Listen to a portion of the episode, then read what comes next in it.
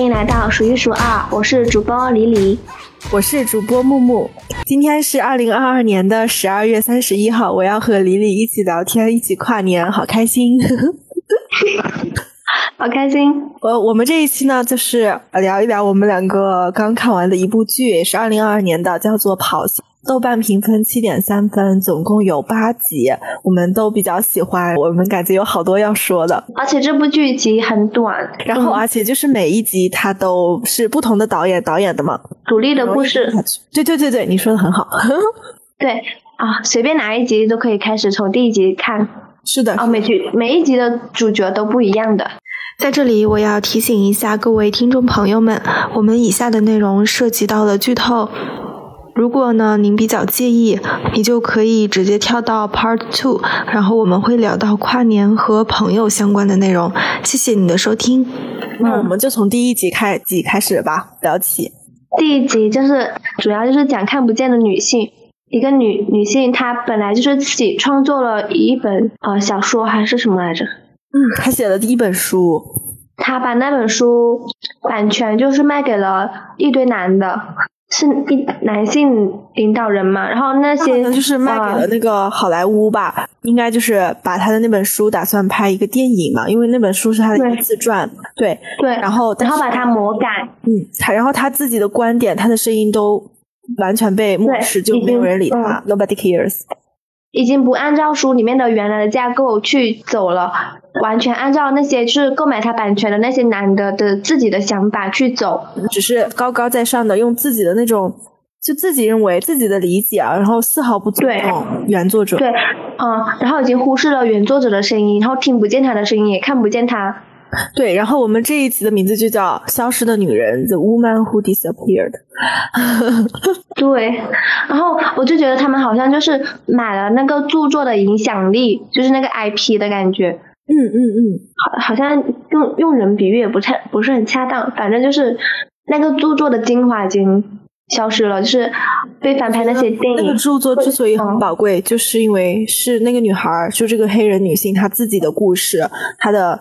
亲身经历对，但是他们就丝毫不尊重嘛，就就是完全就是像已经变成了另一个人的故事了。对，就看不到的女性是什么样子，就完全展示。对，我们就可以 Q 到那本书，也是二零二二年的新书吧，就叫做《看不见的女性》。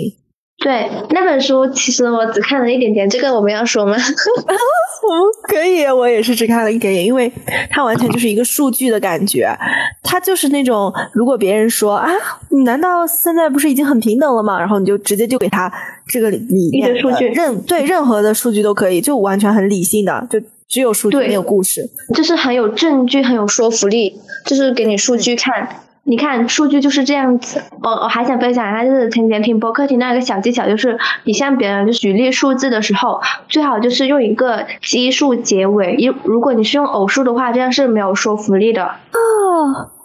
还有这种感觉哇！塞，这种你你有没有感觉？假如就假如我说十个和我说了十三个，你会感觉我说十三个会更准确一点的感觉？哎，确实是，有没有觉得？哎哎，那十三点七，你就感觉你非常的准确。对对对，你甚至连这个小数都知道的感觉。汽车的。那个汽车那个安全垫气垫的那个设计，其实按按照男性的那个身高啊那个标准来设计的，就是没有参考女性的体型。嗯，然后所以的话，如果汽车发生车祸的时候，男性他受到的保护是最大的，女性受到的保护可能就是没有男性受到的保护那么多，所以女性受到的伤害也会更多。因为我们的数据啊研究都很少嘛，对，钢琴的设计啊也是，对，就同样的，还有医学吗？医学上面的，对，医学就是有有有说，就是我那个医用的那些手术刀什么的，它是按照男性的手掌那个手掌的体型、手掌的大小，就是握力的那种角度啊，就各种来设定。男的手会比女的手要大一点嘛，就是按照男性的手他们握的那些东西来设计，所以就是女性她去握的那些器材的时候，那些手术器材的时候，她会不太方便。嗯嗯，对，就是医学上面的好多研究嘛，它的数据不是就只有男性，那很多时候它就不适用于女性。然后就比如说我们吃很多药啊，或者维生素，其实对于女性来说都是过量的，因为发展到现在吧，可能也是我们女性一直被呃 PUA 说要白又瘦，所以我们女性会显得更小一些，我们很容易吃药什么就会过量。这个吃药哦，药的话，其实我觉得是药三分毒。我其实特别不喜欢吃药，你你会这种感觉吗？像感冒什么，我就觉得也没关系，也没必要。但是如果是痛经就需要止痛的话，我就会吃止痛药，因为真的很疼。哦，你说到这个。我突然就想起了《破产姐妹》里面的那个男人，要是来月经，那个 月经棉条像像什么彩带一样。对对对，对，就那个老板韩嘛，他就嫌那个浪费钱，他不就把那些不免费提供棉条嘛，然后 Max 和 Caroline 他们就斗智斗勇，就好可爱。嗯，我们一定要多吃肉、蛋、奶，因为因为这些才是真正的增强我们。健康的，增强我们体质的。他们说那些，其实我们喝那些汤啊，尤其是红汤，其实没有什么作用的。与其就是吃那些，还不如多吃肉蛋奶，补充真正的，就是给那些孕妇吃的。嗯，对，就是平时他们给我们女生推荐的，就是那些东那些食物啊，都是一些美容养颜的。实际上给孕妇推荐的那些。才是真正的健康的食物，就是能增强体质的。嗯，什么牛肉啊、羊肉啊、猪肉啊，那些 肉蛋白、肉肉蛋奶，我现在其实也就是吃，也就是主要往这些东西上吃。你知道吗？我我最近突然想到了，我可以吃皮蛋瘦肉粥，里面有蛋有肉。但是我好像是听他们说，粥的话也很容易，就升糖很快，有很多碳水吧。对，反正我现在吃饭就是尽量的少吃碳水，然后多去吃肉，尤其是海鲜啊，就是那种就是高蛋白的肉，就我感觉还是很好的，什么鸡胸肉啊什么的。哦，对，嗯，我我也开始买肉了。我以前其实只只只吃青菜，我现在开始吃肉，我也是为了能增强我的体质，而且我还开始喝牛奶，开始喝奶了。其实我以前不喝奶的。啊，我我我一直就是很爱喝奶的，好像我看他们说去了欧洲啊、荷兰的很多人，他们就会对奶制品嘛，什么奶酪啊、芝士啊。对对对，你都不知道，我听播客的时候，我听到他们说国外的那个牛奶比水还要便宜，我都惊呆了。好像是澳洲吧，质量还很好。嗯。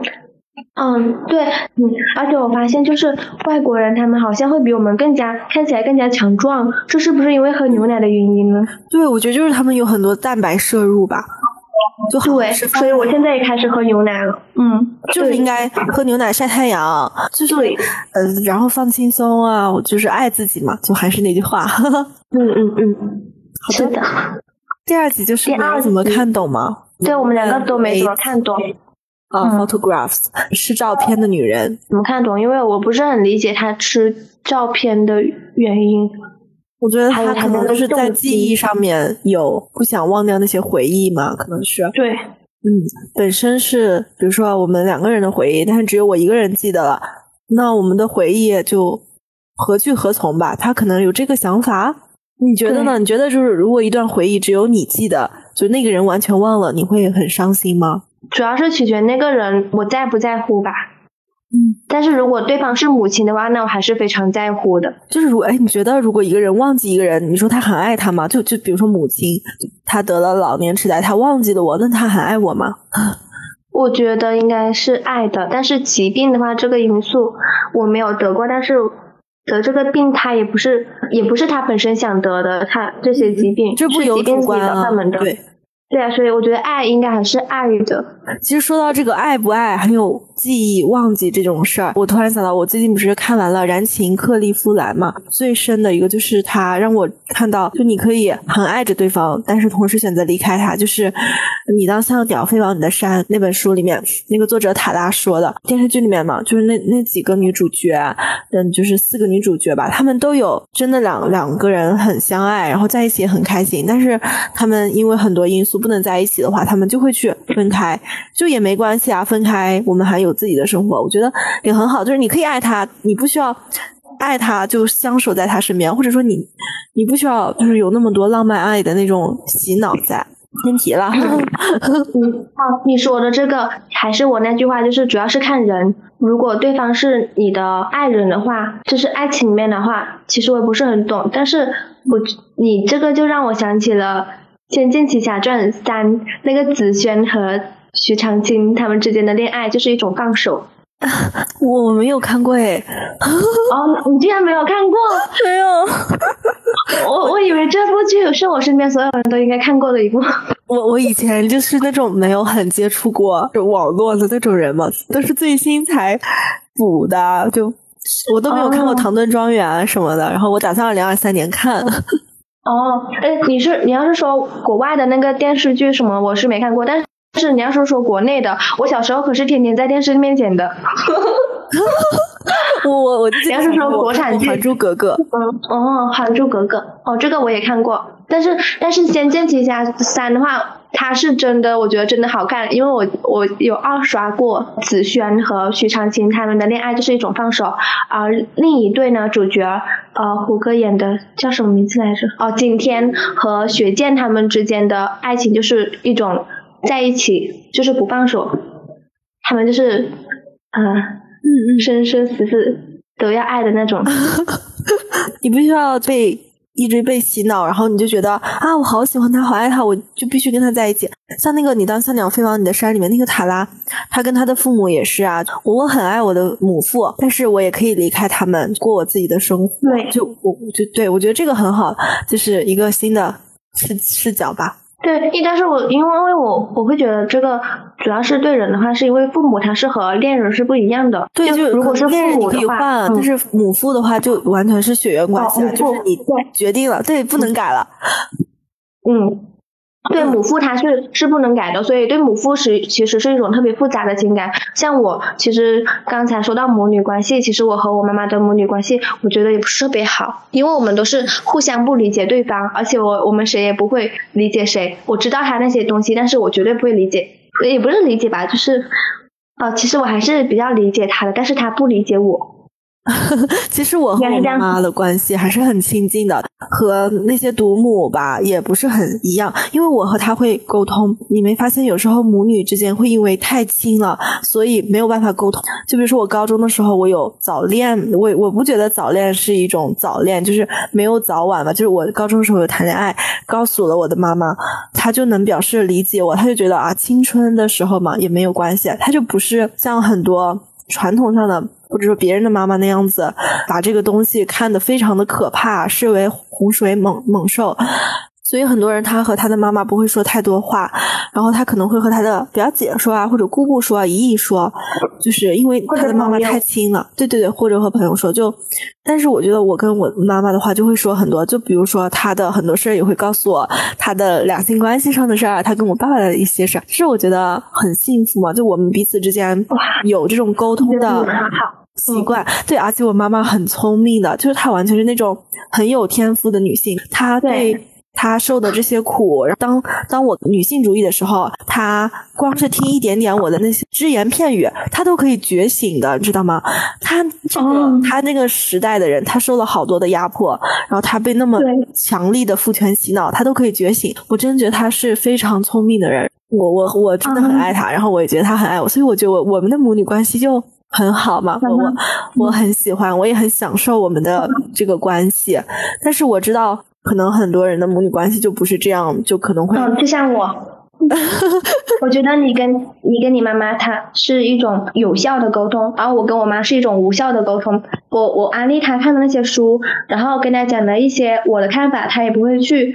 就我感觉她回复我的意思，给我的表现是她不理解我，也不想理解我的感觉。我知道他也是被父权洗脑那些事情的，但是他给我的感觉是他不想理解我。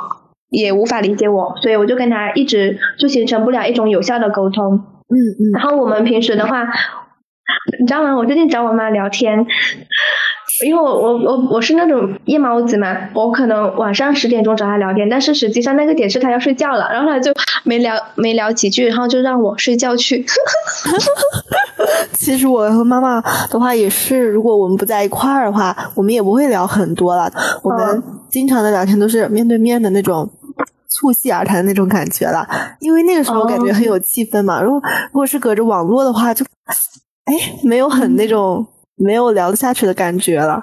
我觉得这也蛮重要的吧。可能有时候是和你有血缘关系的人嘛，你只有站在他面前的时候，我我我我不知道。对对对，文字它跟语音还是有区别的，文字是冷冰冰的，但是语音它就是有那种感染力的。面部的表情啊，尤其是面部，对，面对面会更好，对。但是我跟我妈妈其实就是我们线下就算面对面的话，我们也不会聊天的，而且我们可能没聊几句，她就不想跟我聊了，因为我是属于那种。嗯，怎么说呢？可能是有点故事吧。我要是不讲清楚，我就一直跟他讲，我有些思想他已经形成了，我再去说的话，他是还是坚持他那个思想，我们的思想没办法是达成一致，然后就聊不下去。我觉得就是没有办法沟通，其实也没关系。如果不说这些东西也没关系，但是他只要不要去，就是去害你，去毒你就好，给你一些父权上面那种压力。有，他有，对我妈有。就是我妈，其实我最最不理解我妈的，就是她会帮着我爸，就是让我去向我爸服输，对低头，很多很多都会这样子。对，我就非常反感她这个。然后呢，我妈她就充当一个家庭那个中间角色，就是调和我们家庭关系的角色。实际上，我跟我爸很多就是呃原因的话，其实不能靠我妈去。调和我们的必须要靠我爸他自己去知道我跟他之间存在的问题，必须要靠他来和我和解的，靠我妈是完全没用，甚至我妈她来和解，我会感觉更生气。为什么我爸他自己不来找我和解，然后让我妈来充当这个中间角色，让我妈来为难，然后就会更加讨厌我爸，然后会这样子。对，而且我就觉得可可能很多妈妈都是一种家庭的，就是嗯调和的那种角色。对，就好像是女性承担了更多那种情感上面的要求一样，就是你来维系一些东西，然后那些男就好像可以为所欲为，然后像一个小孩一样，然后被哄。嗯，然后我爸就是要我去向他服输，就是我爸明明自己做错了，是我感觉他非常的固执不可理喻，他非要让我去低头，他一个大人就不肯原谅我吗？就有时候我不觉得他们是大人，就好像。你才是一个大人，知道吧？你要照顾他们，告诉他们现在不能那样做了，不能那样想了。嗯，而且我要是不那样子照做的话，他们就会说我不孝顺，说我翅膀硬了。这完全就是洗脑你，就是伤害你。而且而且他们还，我爸他还特别喜欢猜测我，他说我这样子以后肯定不会孝顺他们了，以后也不会给他们养老了，给他们养老的地步，他们就已经开始猜测我以后的各种行为了。哎呀，他们都没有把你养一定程度，他就开始想着从你那里吸钱了。啊，我也不知道他们就是，但是呢，但是其实他们说那些我都不会去理的，因为我自己该怎么样，有一套自己的那个，就是长这么大了，有一套自己的那些行为准则，那些基本的，嗯，对，那些基本的那些责任与义务还是分得清的。嗯嗯嗯，对。但是我就特别烦我妈，就是她说我爸就是那个性子，让我去让着点他，你让我去让着点他，就好像他那样子很有理了。对，嗯。然后我每次就是我妈，我跟我爸吵架，我妈来这样调和我的时候，我有时候会甚至会因为这件事情讨厌我妈一些了。但是实际上我并不能讨厌我妈，因为这件事情的话，其实就是我爸的错。嗯嗯。对，然后我后我现在也是开始反思，就是。就是爸爸也在伤害妈妈，但是妈妈还要站在爸爸那一边，这种感觉。对，对我们家就是这样子的。我爸就好像是家里面谁都会去伤害一下，但是谁都不可以去伤害他。谁要是去伤害他，他就会变本加厉的伤害别人那种。然后我就特别不喜欢。嗯嗯，然后我跟我妈的母女关系也就，但是只要不谈我爸，我们两个就还能很好相处。我跟我妈的关系就这样子，他只要不谈我爸，我就能跟他好好相处。嗯。其实我说到母女关系，我还想到就是古燕和谷爱凌的关系，还有林毛毛和她的女儿。我觉得那种妈妈很很厉害吧？就是你没发现那些男宝的妈妈很精明吗？非常精明。就比如说，如果就比如说我是一个男宝的妈妈，我有一个儿子，他这个儿子呢，他有点毛病，就是有一点小毛病啊或者大毛病，然后他就故意瞒着。总之呢，他就为了给他娶一个媳妇，他可以。做任何事儿，知道吗？不管是欺骗、隐瞒啊，还是说拐卖的那购买，他那个时候就完全不讲男女，不讲女男，他完完全就想到我要给我的儿子怎么怎么怎么怎么，你知道这种感觉？对，就是没有觉得女儿的妈妈会这样对女儿的，他不会说我的女儿，我他就那样子精打细算的，那想办法给我女儿怎么怎么，没有那种。对，就觉得自己的儿子是天下第一好，然后别人的闺女就是什么不值钱什么的，就应就应该给我儿的妈妈就没。没有这样子精打细算对女儿，就我我只说社会上的，就大部分吧，我我不说个人怎么样。我觉得有多少妈妈能做到古燕那样子？嗯，很厉害。其实我特别羡慕的就是古燕，我不知道你毛毛他们啊，但是我知道古古燕和谷爱凌，就是我看过一些就是古燕的那个采访片段，她说她生了古谷爱凌这个女儿，不应该让谷爱凌感谢他，而是应该他感谢谷爱凌这个女儿的出生。哦，我就觉得这个突然间的位置的调转，你能明白这种感受吗？就是，父母很多生了我们，就是觉得我们应该孝顺他们，就我们应该感恩戴德的是他们。对，但实际上他会觉得他感谢他女儿，就他会感谢他的女儿。对，嗯，对，这个传统的这些大部分都是应该子女去感谢父母，而不是父母感谢子女的出生。对，就像还是要让女儿当一个小棉袄，孝顺。我之前也跟你提到过的，女性身上的服务性的角色，就她的那种服务性，无偿的劳动，无偿的服务。对，对，生了一个女儿，然后就应该自觉的做家务，然后这些都是天经地义的。然后，而男孩呢，就可以在外面玩。甚至其实我，我不是一个女孩吗？我身上其实我觉得也是有一些服务性的角色的，就是我。呃，可能也是因为我身为长姐的原因嘛，然后我就从小就带妹妹，但是实际上如果我是一个男孩的话，我家长可能就不会让我就承担这么多。弟弟妹妹、妹妹弟弟的照顾，那不是咱们的孩子啊，那不是当姐姐的孩子啊，那是爸爸妈妈的孩子啊，那是妈妈爸爸的孩子，对吧？对，是，不是咱们两个的。对，其实也不是我们的义务，但是呢，责任，对对对，他们就会强加给你说。啊，你身为姐姐不好好照顾，对，而且就是我小时候出去玩的时候，我还会经常要带着我妹妹出去玩。如果如果我我现在想想，如果我爸爸妈妈在家的话，我为什么一定要带着我妹妹出去玩呢？他们就不可以好好照顾我妹妹吗？还说什么让我带着我妹妹去看新的世界，看一下外面的世界？那他们不可以自己带着我妹妹出去玩吗？因为我出去玩是跟我朋友出去玩，其实有时候我带着我妹妹还是不太方便的，因为你想你跟你朋友出去玩，对呀，对，然后带着个妹妹，你要照顾你妹妹，很好的跟你朋友一起玩，就自己也没玩好，然后朋友也没玩好的那种感觉。但但就是会有这种感觉，但但实际上后来我们还是会好好玩的，对我朋友也会理解我，但但实际上就是这个出发点就不是很对的感觉。他就是在消耗咱们很宝贵的时间精力，对吧？对，然后就是让我们去照顾妹妹，然后去服务他们，就是给他们做饭洗碗，然后实际上，然后说这是我们应该做的，然后是要孝顺父母。因为我过年回家的时候，他们也让我，嗯，其实做饭这个还是可以的，但是洗衣服的话，他们也会甚至变本加厉到洗衣服应该让我们去洗，就他们自己的衣服。哦，我有时候真的就不知道这种边界在哪儿，就做家务的这种杂活真的很累的，就很很多。我也在这个家住，我我也应该承担一些，对吧？有时候我又觉得哇，真的好累，好想偷懒。对，但但是其实这些还好，但是洗衣服的话，其实我觉得衣服这个比较隐私的，就是应该自己洗啊，就尤其是那些贴身衣物的。然后我有个表姐，她就是。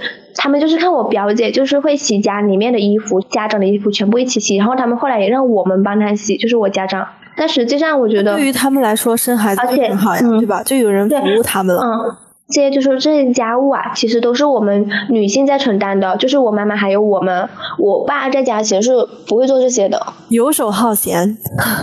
对，他在家只用吃就好了，而且他会批评，就是我妈做的菜不好吃，我做的菜不好吃。像佛像一样，就是那种哎，对伺候他，衣来伸口，不是衣来张手，饭来伸口，不是衣来张嘴，饭来伸手。对对对 对，而且我爸他也不会洗自己的衣服，他的衣服都是我妈洗的，后来交给我和我妹他们洗。大家总说那些男的很独立、很坚强，他们都不会自己洗衣服，不会自己擦皮鞋，不会擦擦地，不会整理床，不会叠被子。他们而且而且嗯，为什么呀？我。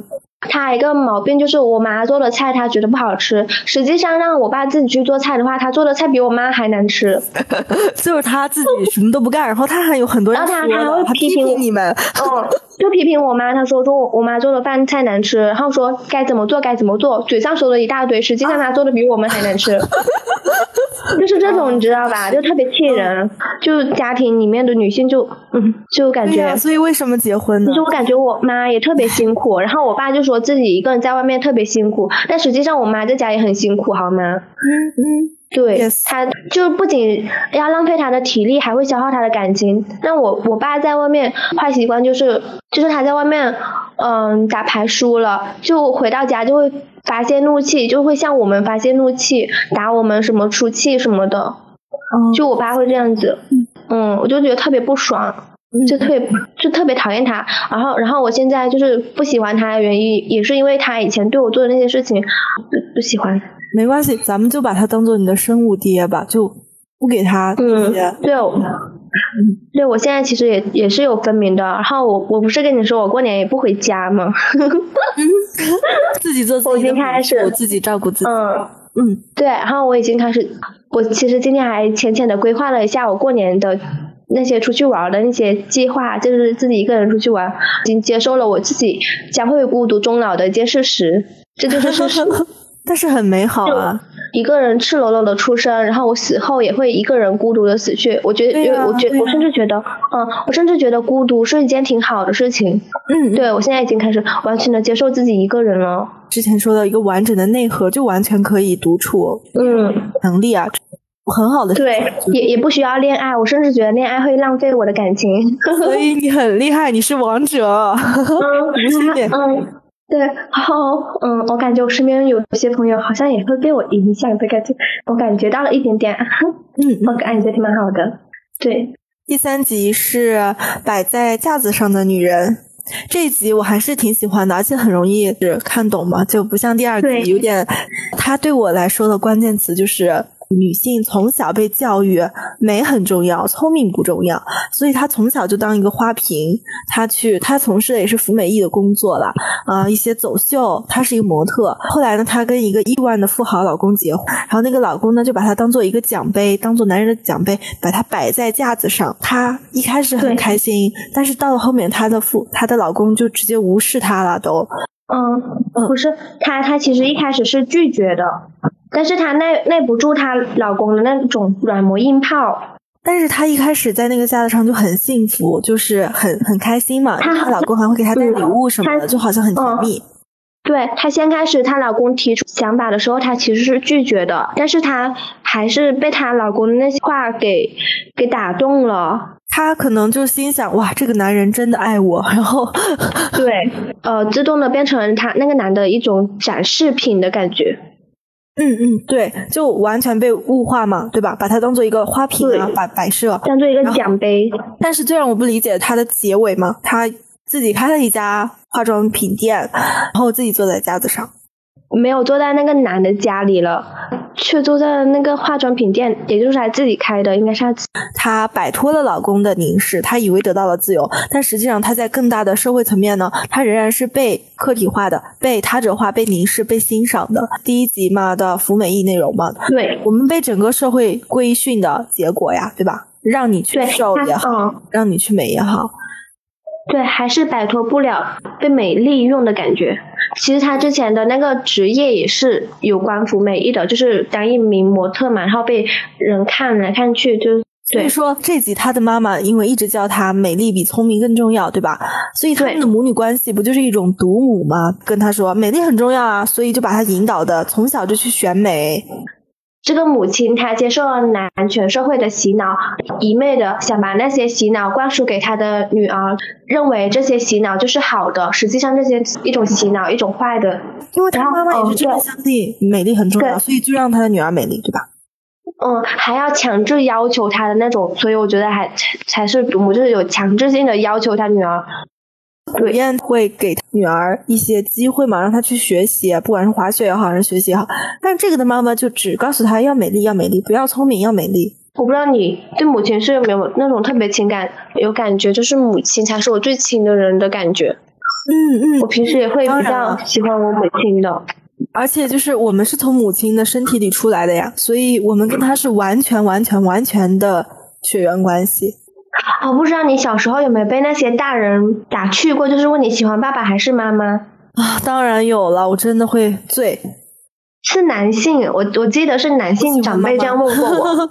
我自以为聪明的回答是两个都喜欢，但现在我只想说，我只喜欢妈妈。嗯嗯，他就不能问点有意义的吗？他为什么要这样子呢？就是就在挑拨离间关系。但实际上，一个小孩他又能懂什么呢？爱这种东西更喜欢还是爱什么这些，哇，我都我都不理解的其实。然后你说完，他们就会哈哈大笑，就那种高高在上的笑。大家对这种喜欢其实也特别敏感的，不知道你小学的时候有没有经历过，就是学校传绯闻说谁谁谁喜欢谁谁谁这种。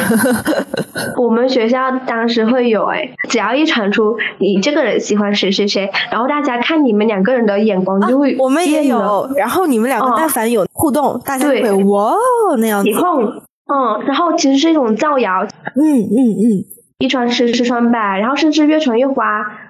好像这个人，呃，被他喜欢了，就一定要跟他在一起的感觉，就是啊，就是就这种感觉，就他不是双方的自愿的，被外界好像是推到你走到那一步，然后你就好像以为你没有选择，谁喜欢你就得喜欢谁这种感觉。嗯，对你就是会迫于这种公众的那种压力。他最后坐到那店里开业的时候，不是还进来了一对母女吗？个小女孩，然后问他妈妈为什么他坐在那个架子上。嗯嗯，其实影片最后的话给的这个答案好像不是很明显，但是我觉得还蛮能引起我们思考的，就是嗯嗯，但就是你从小就是被陷入这种呃化妆啊，一定要打扮的美美的这种环境里。你可能长大之后也会想成为这样子的，你甚至会以为好像就只有这条路可以走的感觉。嗯嗯。那我们讲下一集吧。好的，第四集就是一个女人，她浑身是伤口，对吧？她被咬了，被神化的母职嘛。她她明明是一个女强人，她在职场上面受到了，就是被别人给顶替了。同时，她在家庭中呢，她两面都不讨好。他很痛苦。对啊，是的，谁咬他这点不重要，但是实际上他被咬可能是一个就是象征，对，这是一个比喻。抑郁也好，就是产后抑郁也好，还是生育的痛苦这种感觉了，就很痛苦了，就很受伤了，就这种。嗯，而且他生他那呃第二胎的时候，男孩的时候还差点就是血崩，对对，他差点失去生命。是的，我不知道是不是因为他是个黑人的原因，就是那些护士对他也不是很在意的感觉。就是那些护士先开始听到他的那些，他说他感觉不太舒服。那个护士说啊是这样子的，正常的啦。然后每个产妇都会这样子啊。实际上他后来就是太不舒服了，就还是又好像是第一集嘛，就失语了，就没有不被听到，就没人重视他。对，那些护士也是以为是正常的，实际上他就是后来才发现他是差点血崩，差点失去生命危险，然后呢就特别后怕的那种感觉。对，而且其实生育的话，其实我一直觉得生育的话很大风险。我记得我就是我之前和我妈一起看过一部电视剧，就是讲妇产科的，就是呃孕妇她会面临什么样的风险？她可能跟那个胎儿肚子里面的时候就已经呃不正常了，就是有缺陷，或者生下来的时候。然后孕妇也会因此就是落下什么后遗症啊什么的，嗯嗯嗯，而且还会难产。就产后的话，它其实对妈妈的伤害也会特别大的。对，嗯，坐月子其实就是为排除恶露，那个邪恶的恶，露水的露，恶露。为什么？我觉得这个词特别难听。就是像生理期一样排出那些就是无无碎的那些血，就在男人眼里面，就像月经血很恶心的那种感觉一样。对，就直接哦，就直接称为恶露。生育的话，对女性，我看那个身体有我的时候，对，嗯，会漏尿，而且还会撕裂那个阴道口什么的。对，这这本书也挺安利的。好的，身体有我，我们也可以聊一期关于女性身体的。嗯，对，其实这一集对我来说触动很深的，还有一个点，就黄阿丽的脱口秀，她有说到，人们总会问一个女人怎么样平衡家庭和事业，但是不会去问男人，因为男人不不平衡，因为男人根本就不做家庭的事儿，他只做点事业的事儿，就好像就男的他就只。被要求去工作就可以了，但是女的呢，不仅要工作，还要照顾孩子，还要接送孩子，还要给孩子补课，还要把孩子养成很优秀的人，有这种压力，然后还要嗯做一些杂杂物，然后还要照顾丈夫的情绪，啊还要照顾老人，很多很多的事情，忙了自己的工作，没有照顾好孩子的话，她就很愧疚，她就会感觉一辈子都对不起这个孩子。对，那个主角他不是上班被下班回家之后嘛，特别疲惫，还要去哄他女儿，就是跟他女儿解释。对，而且他的家人都不理解他嘛，就是她丈夫什么的，就觉得是一个坏妈妈那种。然后他工作上还被那个同事给欺负，是被男同事给他的职位。对，他的男上司也是很默认，就是喜闻乐见的。对，就两个人联合起来戏弄他。然后设计她，对。说到职场女强人，我就想安利一部剧，就是呃，《The Good Wife》傲骨贤妻里面的那个女主戴安，她是一个律政剧嘛。然后那个主角的话，就是戴安，她一直在坚守在她女强人的岗位上。我很喜欢这个角色，然后我也安利一下这部剧。虽然它的名字听起来很艳女，实际上还是蛮好看的。嗯嗯嗯，对。贤妻，但是他前面说的那个傲骨两个字我好喜欢，嗯，但是后面贤妻的话，那个贤字我就不喜欢了，妻我也不是很喜欢，但是傲骨我好喜欢，我就是我就是很喜欢傲骨，你是傲骨女人。总之我推荐这部剧，我们可以放在收 notes 里。嗯，好，哦，我我发现就是你你会经常看一些国外的剧，哦，你是不是之前也看过《生活大爆炸》啊？对，我全看完了，好好，也很好看的，我很喜欢里面那个 Amy。啊，那部剧是不是呃两个男的和一个女的的故事啊？啊，他是指四个宅男，科学宅男，他们的刻板印象吧，对那些学习好的一哦，四个哦，好像是好像是四个，就是情景剧，所以是这四个人都有他们的女朋友，就是总之就是他们的生活上面的剧，然后有十二季，嗯，也是很好看的。哦，第一集是不是女主角搬到他们隔壁去？对，那个就是其中一个主角他的那个女朋友。对对对，搬到他们隔壁，然后就开始了故事。哦，你你这么一说，其实这部剧我是看过的，但是我后来没有追了。啊，我看看完了，一二集看完。不是不是他长，嗯，是因为我觉得他让我不舒服。对，我是后来女性觉醒的时候去听。对，我就我看完我就特别不舒服，因为刚搬进他家嘛，那个男的他当时还是没有女朋友，他们两个也没有发展为男女朋友的关系。艾艾米，他是潘妮，就是佩妮吧？就是反正那个女主就是刚搬进他们家隔壁嘛，然后其中一个男的就。他们是不是后面会成为男女朋友关系？我也不不知道，反正他们当时还没就很，他们就很难拧，知道吧？很猥琐。然后他们就只就开始对他想入非非，就是意淫他的感觉。对我觉醒之后就感觉啊，我跟你都女主都没跟他们沾边，然后那个女主就搬到他们隔壁而已，然后那个男的就开始意淫他，然后觉得他可能会成为他女朋友，然后可能会跟他上床，然后什么什么的，我就特别讨厌。对，就是所以我就没有看下去了，南宁的感觉了。嗯嗯嗯。所以说，我现在觉醒之后，我看那些剧啊，稍微有一点不爽，我就直接弃了。好看的是吧？满意的，就总会有蹦出来那种让你难受的地方。的有让我比较满意的，我昨天给你安利的那部剧，我就觉得特别满意。水果樱桃。虽然，也是。对，虽然先开始我会感觉这个故事故事该不会是很老套了吧，但是后面的反转我真的超级喜欢。好的，不要剧透了，我我我二零二四年看。可以，嗯嗯嗯，我们二零二三年就好好看一下适合女孩看的吧。我我的适合女孩不是那种咱们觉得很舒适的。嗯，好，我理解你的意思。好的，那我们是讲第五集了。第五集我觉得是咱们两个都超级喜欢的一集吧。呃，The Man Who Was Fed by a Duck 提到了那关于父权制和鸭子的论文吧，我觉得很有意思。虽然我没看。哦，那个，你讲一下为什么会说鸭子父权制这个事情吧？我跟你讲嘛，就是因为鸭子它那个生殖器，雌性的鸭子的话，其实每到繁殖的季节，鸭子的话，尤其是绿头鸭，就是那个剧里面那个绿头鸭，他们会强迫雌性跟，假如一个雌性鸭子跟一个雄性鸭子在一起了，但是还有别的雄性的鸭子他们落单了，然后他们就会强迫那个雌性的鸭子。跟他们一起进行那种繁殖的行为，就是一群雄性的鸭子强迫一只雌性的鸭子进行繁殖行为啊，这不就是强奸吗？还是群体的？嗯，对。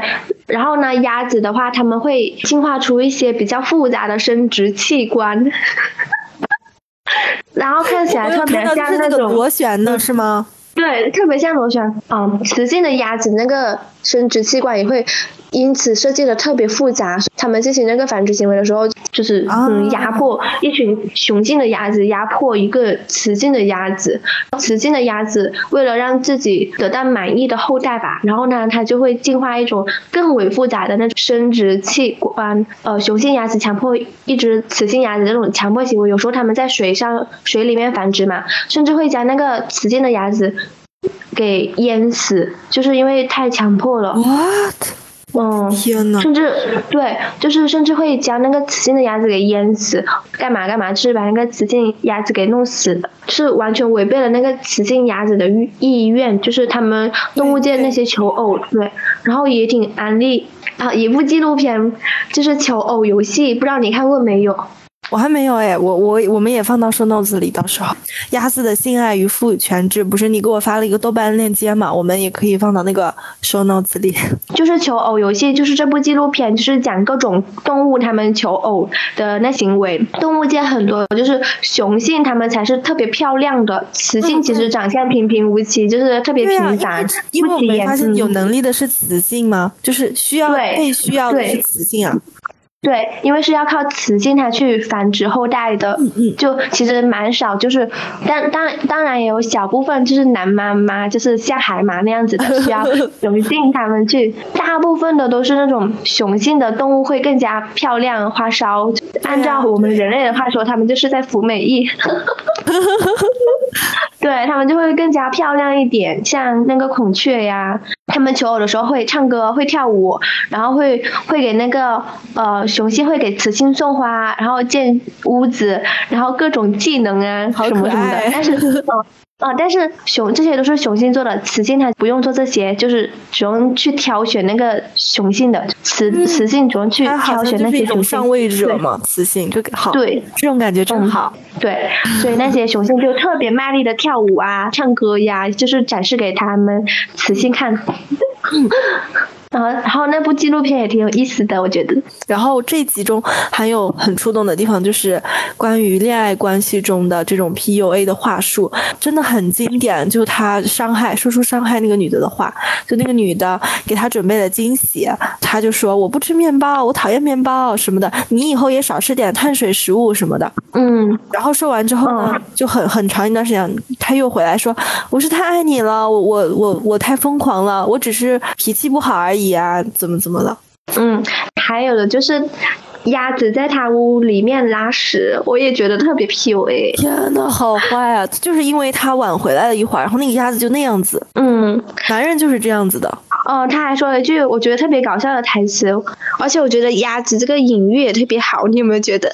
那个鸭子说：“我到处拉屎，我不会想太多。” 我要给他鼓掌，真的说的太好了！我到处拉屎，我不会想太多。对，那个鸭子就这样子说：“我到处拉屎，我不会想太多。”对啊，太典型了。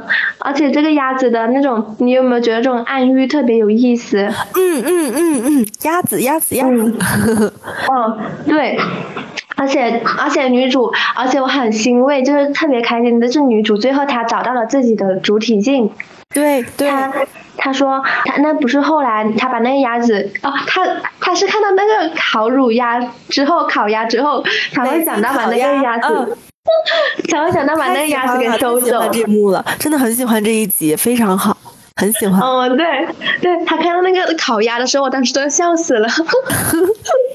我以为我以为女主她会把那个鸭子烤了，没想到她把那个鸭子给抓走了。那个男的好像又对女主有意思，就是抓那个鸭子的男的，就对那女主说：“那祝你以后找到一个好的医师男朋友。”然后女主就是说：“我不需要遇到什么不错的，我不需要遇到什么不错的医师男朋友，自己就会是一个不错的医师。”哦，我觉得我觉得这个女人就是这样的，很棒。哦，然后我真的超级喜欢他这个结尾的，就是他已经找到了自己的主体性，而且他也跟他姐姐和解了，而且有自己的反思，有成长，我很喜欢这集，哈哈。对，就是他先开始跟那个鸭子在一起的时候，就蛮完全没有自己的主体性，屋子要按照那个鸭子，对，屋子要按照那个鸭子的格局去布置啊，然后嗯，吃的时候也要跟那个鸭子一起吃那些玉米啊什么什么的，就是那个鸭子喜欢吃啥，他们就吃啥。对，然后还要按照那个鸭子比较喜欢那种格式去布置家里。嗯嗯嗯嗯，对，然后它就没有什么自己的主体性了。嗯，而且那个鸭子最后还伤害了他，就是啄他的头。打了他的头，对，这个也很经典。这一集太好了，就语言要素太齐全了，PUA 啊、家暴啊、嗯隐隐喻啊，都特别好。嗯，然后还说他姐姐的坏话，那个鸭子真的是对，就是故意挑把你拨离间和家人挑拨开，嗯然后让你的身边只有他。对。对，然后其实他姐姐对他也真的很好，就是怀着孕大肚子都跑来，就是关心他关心他。嗯，然后这种姐妹之间的情感也真的是让我动容。嗯嗯嗯嗯，嗯，我跟我妹妹的情感也很好的，其实我也是，嗯我也有一个妹妹。对，会会有些会理解我，然后呢，我们之间会有共同的语言。对，每就是遇到过渣男，就最好就不要遇到渣男了。就每个姐妹都能找到自己的主体性嘛。嗯嗯对，嗯，就讲到第六集。对，第六集的话就是一个女人她。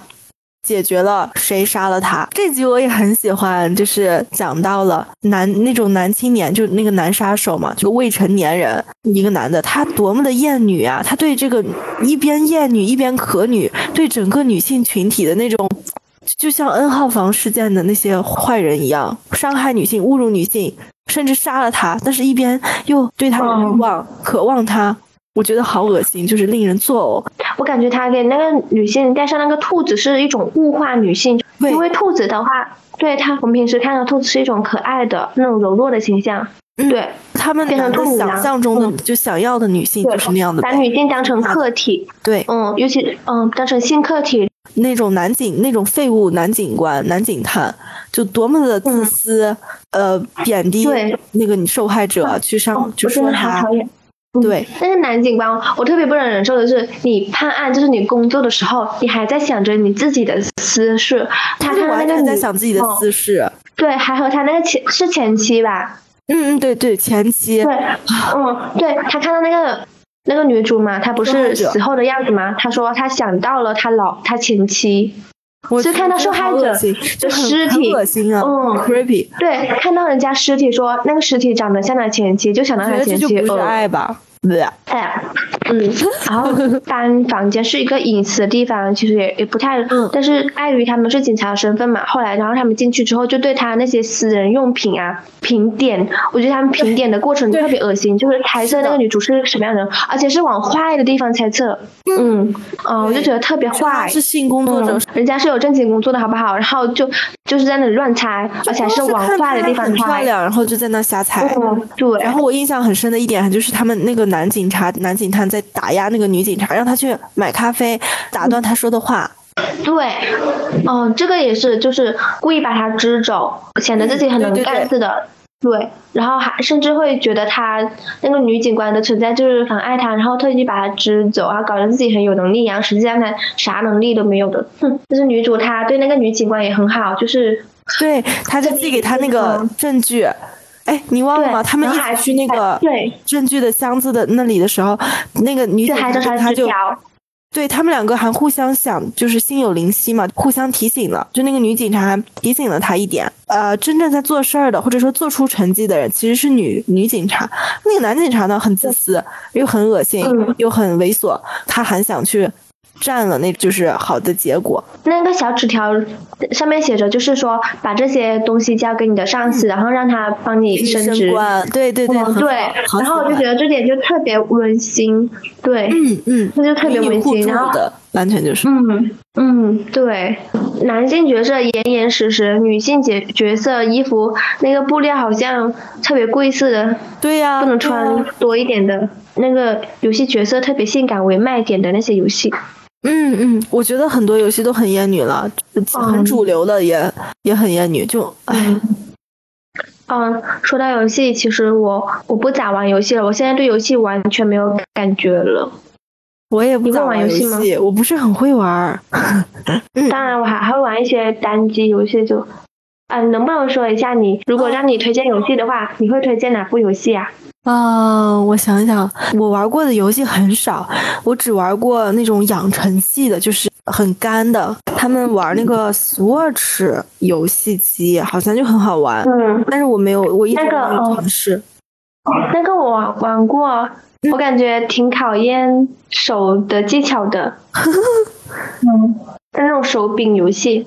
嗯，那你有什么要推荐的吗？我比较，如果让我推荐一部游戏的话，我肯定是推荐《纪念碑谷》这游戏，我超级喜欢玩。移动一下，变形一下，形成一条新的通道，然后让那个小人儿，那小人儿那个画风也特别可爱，嗯，特别喜欢。啊，我觉得听起来就蛮好玩的。然后扯偏了啊，这个，但是玩真的很重要啦。嗯，我比较喜欢去线下玩，还是早起吧，但是早起又太能起不来啊。我们冬天 还是要可以休息一下了啊。对，我最近把很多时间都花在学佛法上面，读佛经，我也很享受这个过程。所以我好久没有去大自然里玩了。二零二三年我也像你一样都去大自然里，去森林里啊什么的，湖边。我特别想问你，你为什么开始突然学佛法了？我之前不是和你说我很喜欢那种灵性的东西吗？对，我之前也很喜欢这种感觉，就是我有以前会做一些很小的那些冥想，然后我开始学佛法以后，我发现哦，原来正念冥想是从佛教中出来的，禅修里面的出来的。就总之就是，我觉得理性佛教的话，它是很安慰人的，嗯，很，我觉得还是很有智慧的嘛。他佛说无上正的正觉，所以我会给你力量。对，有就是他让他是一种，他不是崇拜佛祖，也不是去许愿，而是说是关于自己的自己生命的意义探讨的这段历程吧。嗯，对你感觉到了痛苦，或者你感觉到一些，就是说的菩提啦，然后你自己是怎么面对的？你你是怎么慈悲的？然后你是怎么戒掉那些贪嗔痴念疑的那些习气？就是也是一种觉知的过程吧，也是一种爱自己的过程。就我很喜欢那个佛教里面说到。每个人都是佛，只不过你有一些习气，你的嫉妒心啊、怨恨心啊、嗔恨心啊、怀疑的心啊，等等等等，掩盖了你本身的那种佛性，掩盖了那种空性。所以我就觉得，可能我们心外无法，就还是要向自己去求。最重要的就是自己嘛。我我觉得其实也很好的，不是那种狂热的那种走火入魔。对，所以我觉得大家都应该佛法一个机会。他。放下你的偏见，然后去了解他，他可可以安慰到，就是他像一个大手，然后他抚摸你，然后跟你说没关系，嗯，活在当下，就这种感觉。啊，我觉得你很棒，就是我感觉你是在取其精华的感觉，好开心。对，就但是我比较感兴趣的是道教，以前学逍遥游的时候挺喜欢，就是庄子，庄子，嗯，庄子就特别喜欢他那种思想。嗯，就什么他的思想，你也很喜欢南怀瑾，他们自己都是佛世道，都很精通的，所以我觉得这个东西不不需要分开，就不需要说啊，你的这个是印度教，或者你这个是佛教，这个是道教，这个是呃儒家的，其实我们都是把它们吸取出来，我觉得他们都是有相似的地方的，嗯，只要就是你你保持你的主体性就可以，不要去拜神，不要去造神，嗯，对，不要去造神，嗯，这点很重要。所以我们又走神了，我们又聊歪了一点点。的聊天，对，应该是说到第七集了。啊。第七集是呃，退回丈夫的女人不是很喜欢了，因为可能是我这集我也是。这种，我也不是。对父权之下的婚姻就让人倒胃口啊，所以就哎呀。其实中间那一部分的话，我我会以为那个女性是觉醒了，因为她说她不需要男人也会很快乐。没想到她拍到后面的时候，她看到她邻居就是把她丈夫买回来之后，她会开始去偷窥他，去观察他。我惊呆对，她甚至想要把那她丈夫给要回来。嗯，所以我觉得这个就讲了父权之下婚姻中，就那些女性她们的妥协、她们的忍让、她们的那种对看，就在咱们就是觉醒眼里可能就。接受不了，但是可能在婚姻中的女性的话，她们就真实吧，我就这样想了。比如说她在丈夫面前，她的需求，嗯，不知道你有没有发现，就是现在不是会有一些男孩子会做饭吗？然后很多女孩子就会觉得，哇，会做饭的男孩耶。有一个男的做饭，大家他们对就是觉得，嗯，其实现在这些男的其实也没有这么不堪，然后男的也开始会做饭，会做家务，然后就觉得男的特别好了，太太轻车熟路了，太容易了，对，不自觉的就厌女开了。对他们这些就是做饭啊、做家务啊，都只是表面上，然后好像会做这些东西都特别了不起似的，我就特别看不惯这种行为。不就是做个饭吗？那那做饭就做饭呗，这有什么了不起的？但重要的是他们思想还没转变啊，嗯。女性都做了几千年的饭了，我对啊，女性都做那么久饭吗？是啊，然后就就因为几个男的开始去做饭了，他们就是看见的那网络上看见的一些男的开始会做家务了，照顾女性了，然后就开始。感觉男的进步了，嗯，感到感到欣慰。实际上，女性一直在做这些，好吗？每个人其实都就像上野千鹤子老师说嘛，就是即使是女女权主义者、女性主义者，她也是厌女的，只不过她在她能觉察到自己的厌女嘛，去改正。哦，对，你说到这厌女，我们也讨论一下，就是我们自己就是有没有发现自己身上的一些厌女的行为什么的。我先来，就是我会有下意识的去改，就是我身上对待女性的那些偏见。想要剪短发，就是因为。我觉得女孩子长头发不好看，就是短头发才会更酷，更像男孩子，然后去变成酷哥哥这个。你说到这个的话，我们就可以第八集就是关于这个女性气质还有性别规训的啊，喜欢马的女人。啊，我觉得这两集我们可以一起说了，对，反正都是最后两集了。对对对，性别规训啊，就是那些符号化的东西，这个东西会比较女性化，像粉红色呀、芭比娃娃呀，对，这些都是女性的那些嗯符号的。如果你喜欢这些东西，啊，男的就会被说娘娘腔，然后梦想就是当一名酷哥，然后呢称自己为哥，然后感觉自己特别有那种男孩子的气概，然后就是像男孩子一样干嘛干嘛干嘛的。我发现这是一种厌女。我是一个女孩子，我为什么要称自己为哥呢？我就不能称自己为姐吗？嗯，然后我就不能称为姥姥。嗯，对，称自己为姑奶奶。对，而且我觉得就是称这些姑奶奶、称阿姨啊这些，我都不在乎了。嗯嗯。啊，有经验的感觉嘛，然后就觉得就是会有一些权利的嘛，姑奶奶听着就很威风，好吗？我不是曾经因为剪短发戴口罩吗？穿的那种比较老气的衣服，还被人认认为阿姨了。对啊，没关系啊，就我觉得接受自己长大，我觉得很好啊，就长大了呀。对，我迟早就会变成老阿姨那一天，迟早都会变成老奶奶那一天。对啊，就早一天晚一天都无所谓，其实也没有必要去追逐那个青春永驻、永远十八岁这种。对对，而且我觉得那种幼稚的，就是童幼这种感觉，其实就是脆弱呗，被保护就被伤害啊，那种白幼瘦。成熟，嗯，我觉得我们应该拥抱他，就让那些男的害怕。对。对，现在就是多多的补充自己的肉蛋奶，然后让自己变得强壮起来。然后，对，然后我也不想减肥，然后就想让把自己变得强壮起来。对，让那些苗条的身材，对对，那些苗条的身材去见鬼吧！我就想让自己强壮一点，最好一拳一个男的就 趴下那种感觉。特别讨厌就是别人把我当男的对待，就是。那些男性朋友就会把我称为身边的小老弟啊什么，我特别讨厌。我为什么？我是一个女孩子耶，可我是个女孩子耶，为什么要把我当弟来对待呀？然后我也不想让他把我当妹对待，最好就是他离我远点，因为我不想跟男的接触。其实我是真的不想跟男的接触，但是实际上我生活中，我生活中还是不可避免的会跟男的打交道，会跟男的接触。但是这点的话，其实我现在觉得我现在处理的也还可以，我我不会露出什么太多的那种厌男的，我平时还是能好好。还是能好好的跟男的相处的，只要他们不冒犯我，我还是能好好相处的。对，但然后呢，就会有下意识去注意自己身边，就平时那些会厌女的行为啊，嗯嗯，那些口头词啊，嗯嗯，还有我也会注意到身边那些男的和女的那那种不一样的那些地方。假如这个女的特别厉害，那些男的就会称那个女的为大哥。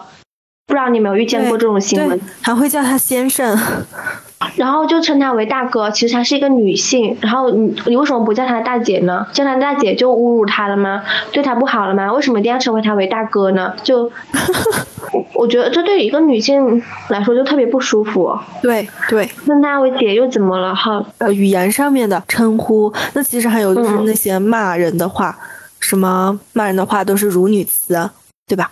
嗯，我我不想说那些脏话。其实我是一个特别讨厌脏话的人。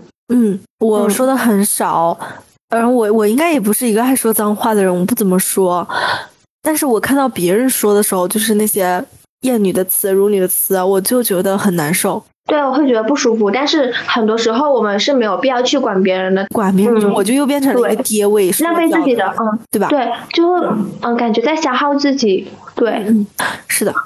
这是我们自己会知道。词典里面的词，嗯，然后夸夸奖的时候就说弟弟，太弟了，嗯，弟。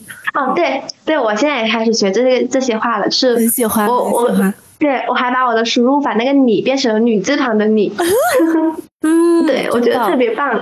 嗯，这个输入法也是能被我训练出来的那种。姐妹的话，我也会称那个那个姐妹，你懂的。嗯嗯嗯，我懂的。对，那个啊，你懂的。嗯嗯，我懂的。我们好像在说什么暗号似的，不知道听众会不会懂。你有什么补充的吗？我我我就补充你之前说粉色代表着女性的话，黑色。就被代表男性嘛，黑色、蓝色。我记得小的时候，就可能我初中的时候，有人问我喜欢什么颜色，我故意说我喜欢黑色，实际上我喜欢粉红色、红色，我喜欢那种明亮的颜色。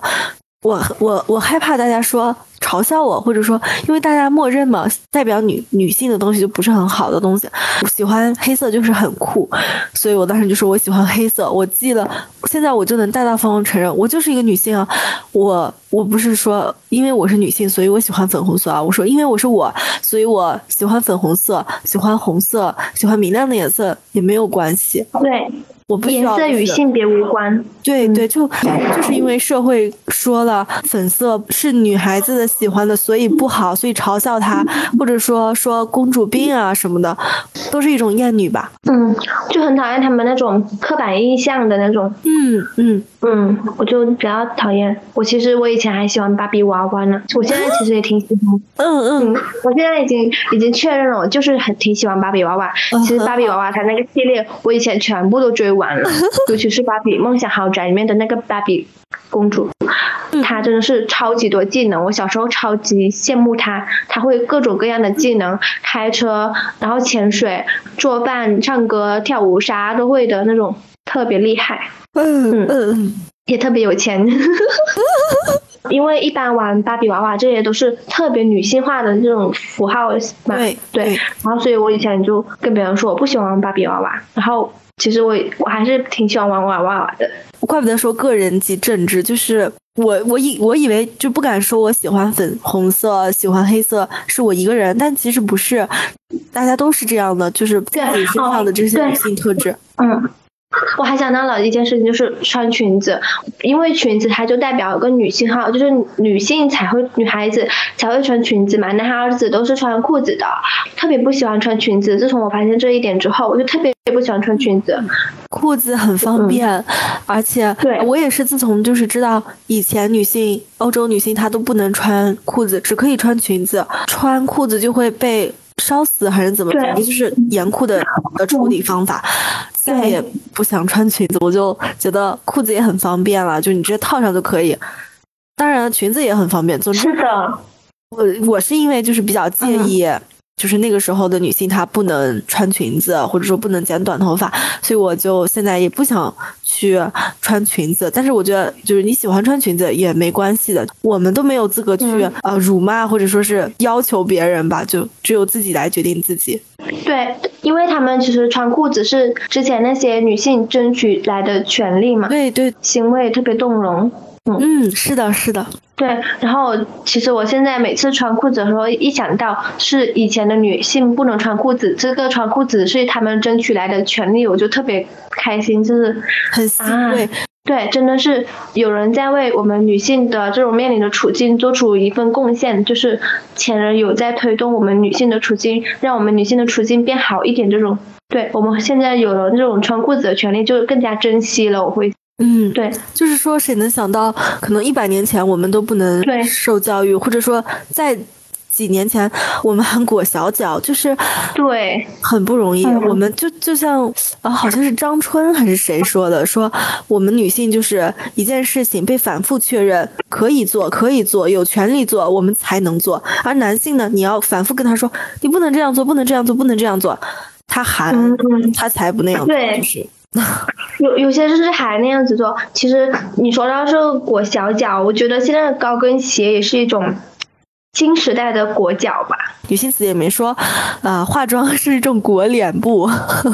嗯，最近听了一些博客，我发现他们都开始讲友谊了，只和他们生命当中最重要的三个朋友的这一期节目，今天听了一期，应该也是一个比较有影响力的一个博客吧。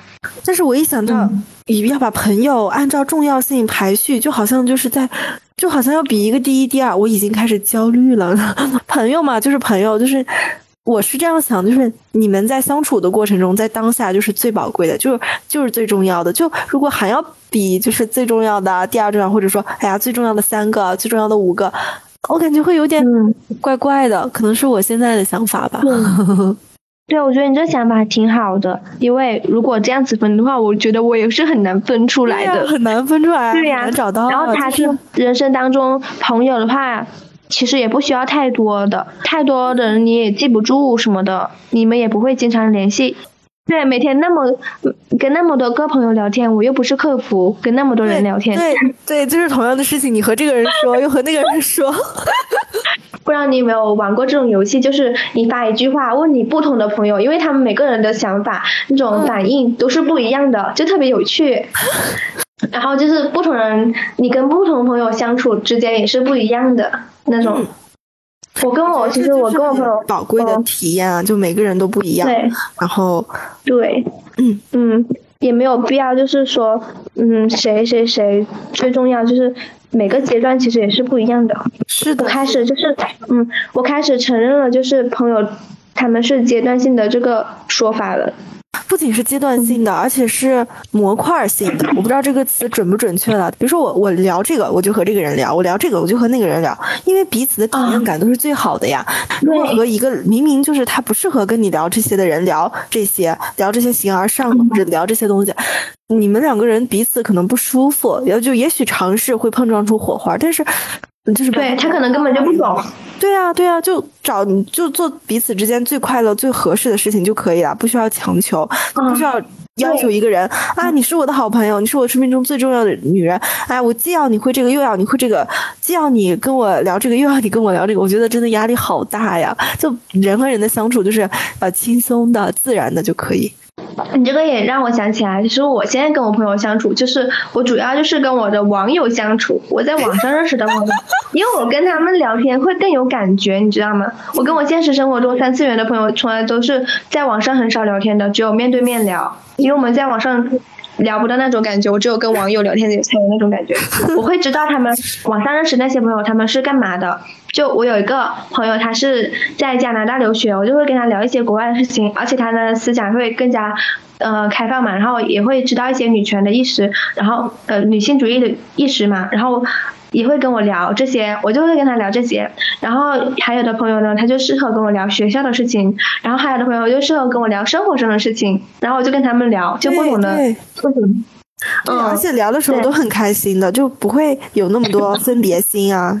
对，而而且的话，就是不同的朋友的话，他们跟你其实那种边界感是不同的，每个人的边界感直接说出来。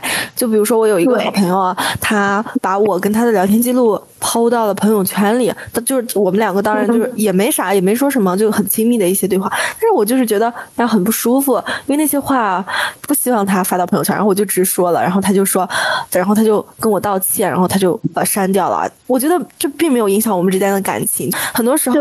你把它说清楚，然后就有利于彼此能成为继续走下去，是吧？对，呃，就是之所以这样会吸引的话，就是因为每个人他是不同的，然后你会有吸引他的地方。如果你们大家都一样的话，那就没什么特别的吸引了，独特性，然后在那里面，然后你们才会被彼此吸引成为朋友。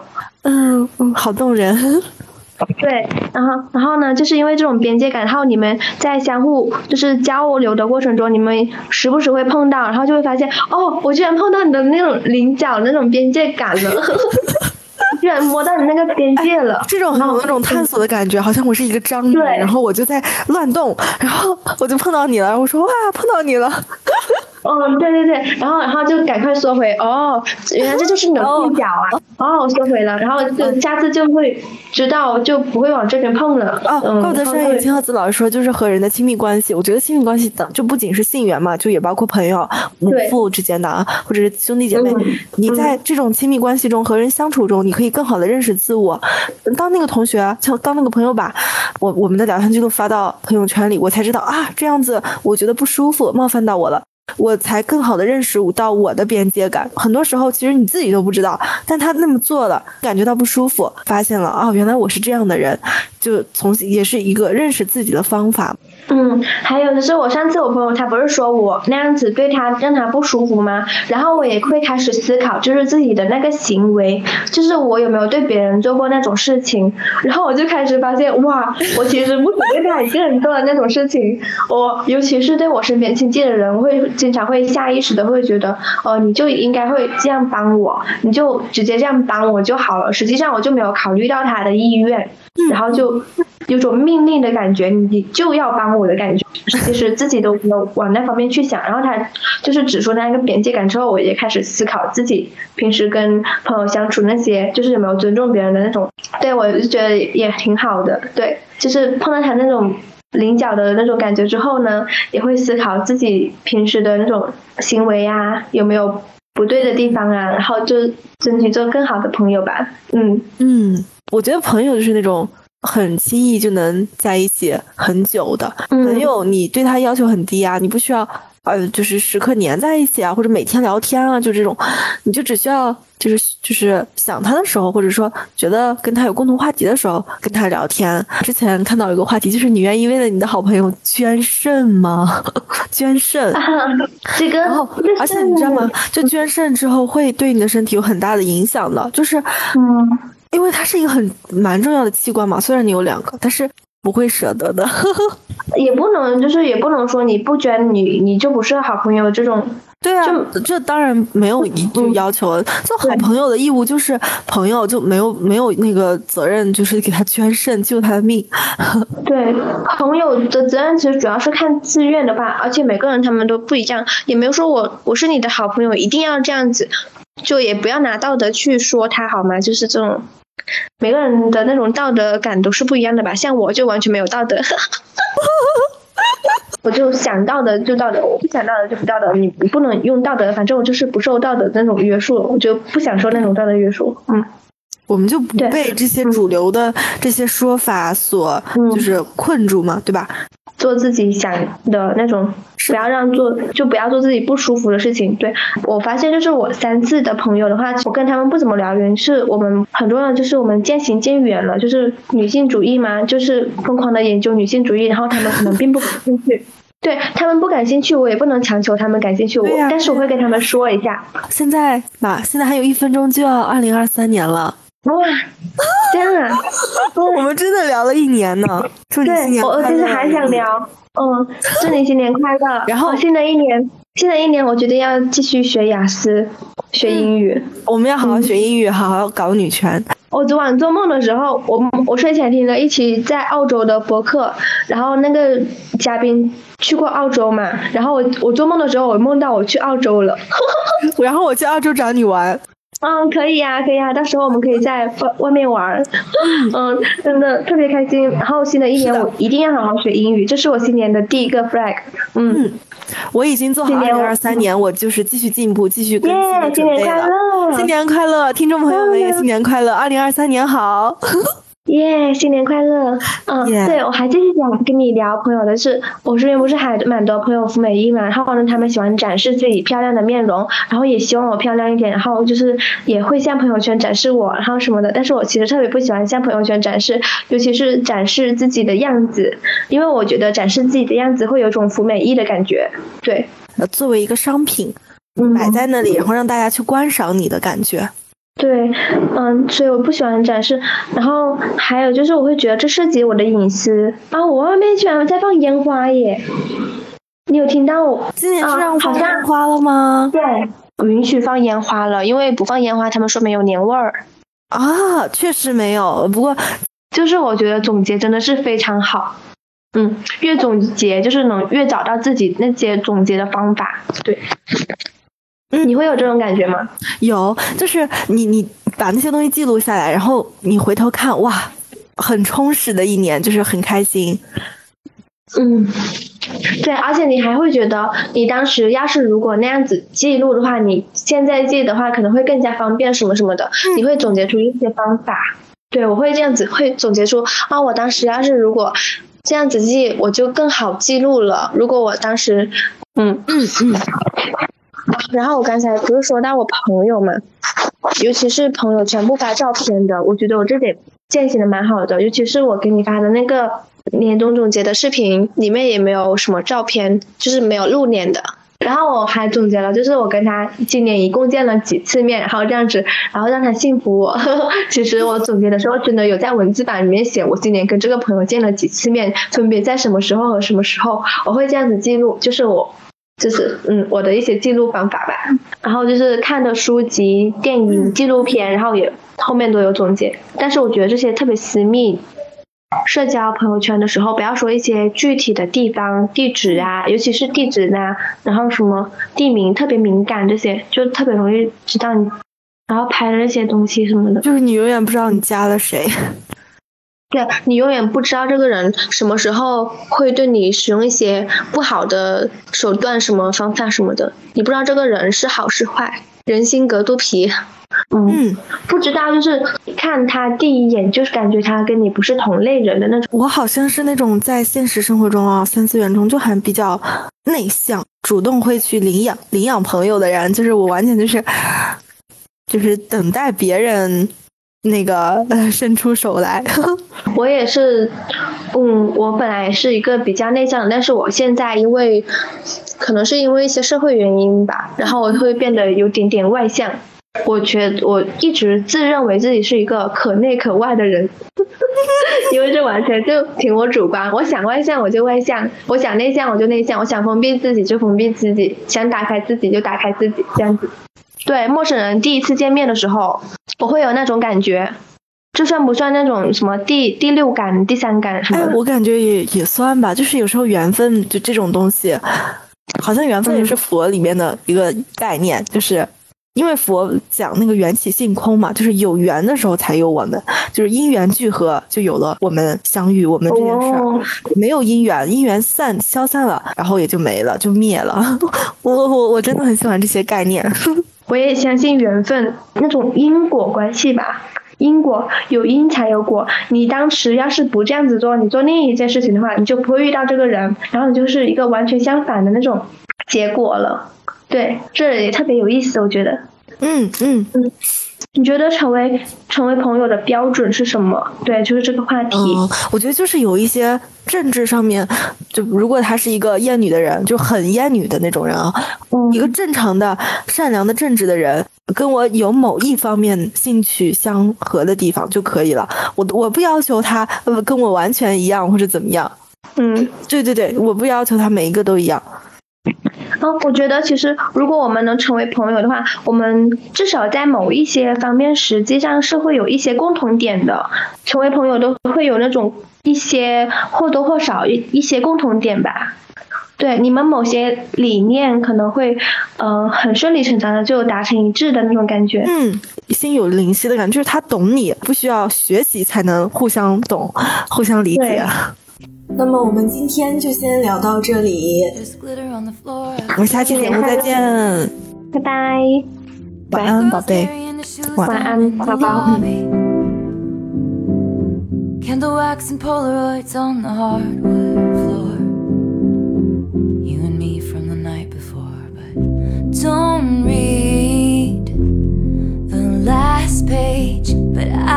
you're and I'm scared and you're turning away. I want your midnights, but I'll be cleaning up bottles with you on New Year's Day. You squeezed my hand three times in the back of the taxi. I can tell that it's gonna be a long road. I'll be there if you're the toast of the town, babe or if you strike out and you crawl